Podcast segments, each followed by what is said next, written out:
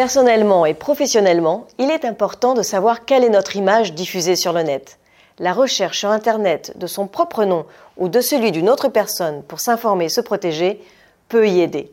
Cela permet de prendre conscience de notre e-réputation, notamment sur les réseaux sociaux.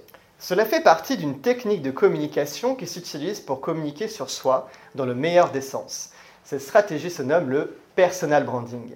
Le personal en français, c'est le personnel, c'est le moi qui devient une image de marque unique que l'on peut valoriser. Les entreprises ne s'y trompent pas quand elles se rendent sur les réseaux sociaux pour vérifier la représentation sociale d'un futur candidat en même temps que leur curriculum vitae. Alors, comment créer une image de marque personnelle pour présenter des compétences et des atouts uniques et ainsi créer un excellent personal branding? Cela peut commencer par effacer les images et les textes placés dans les réseaux qui portent tort à l'image, qui nuisent à l'identité de la personne. La loi européenne pourvoit d'ailleurs à des solutions dans ce sens. il est possible de demander que soient retirées des vidéos ou des posts affichant des situations de manière regrettable.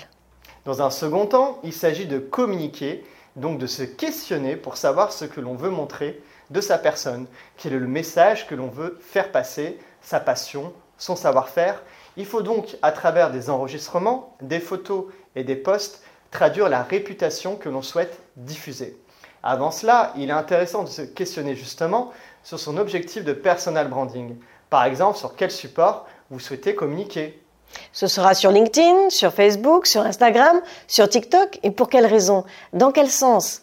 Si cela l'est juste à titre personnel, pourquoi ne pas se présenter sur un surnom ou sous un surnom pour ne pas nuire à une carrière ou diffuser une image non appréciée par sa sphère professionnelle?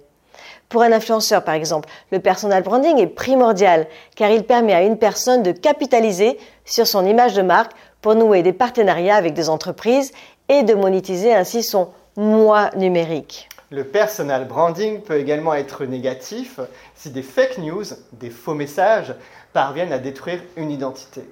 Ou si des malversations sont connues et diffusées et attaquent donc l'image de marque d'une personne qui ne s'y attend pas. En exemple, des influx voleurs.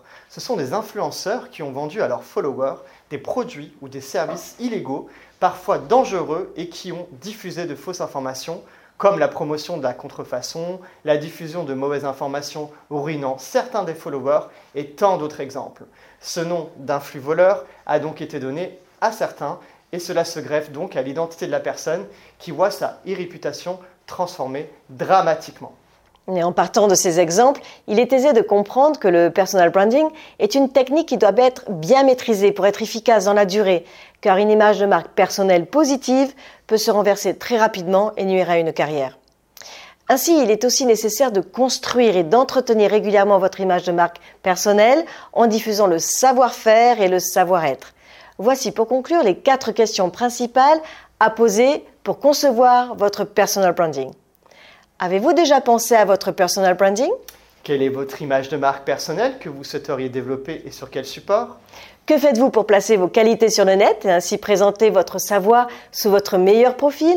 Et comment pouvez-vous entretenir votre personal branding tout au long du temps? Les réponses sont variées car nul n'est semblable. Construire un personal branding doit permettre de refléter votre profil pour un excellent avenir sur le chemin de votre réussite personnelle et, professionnelle.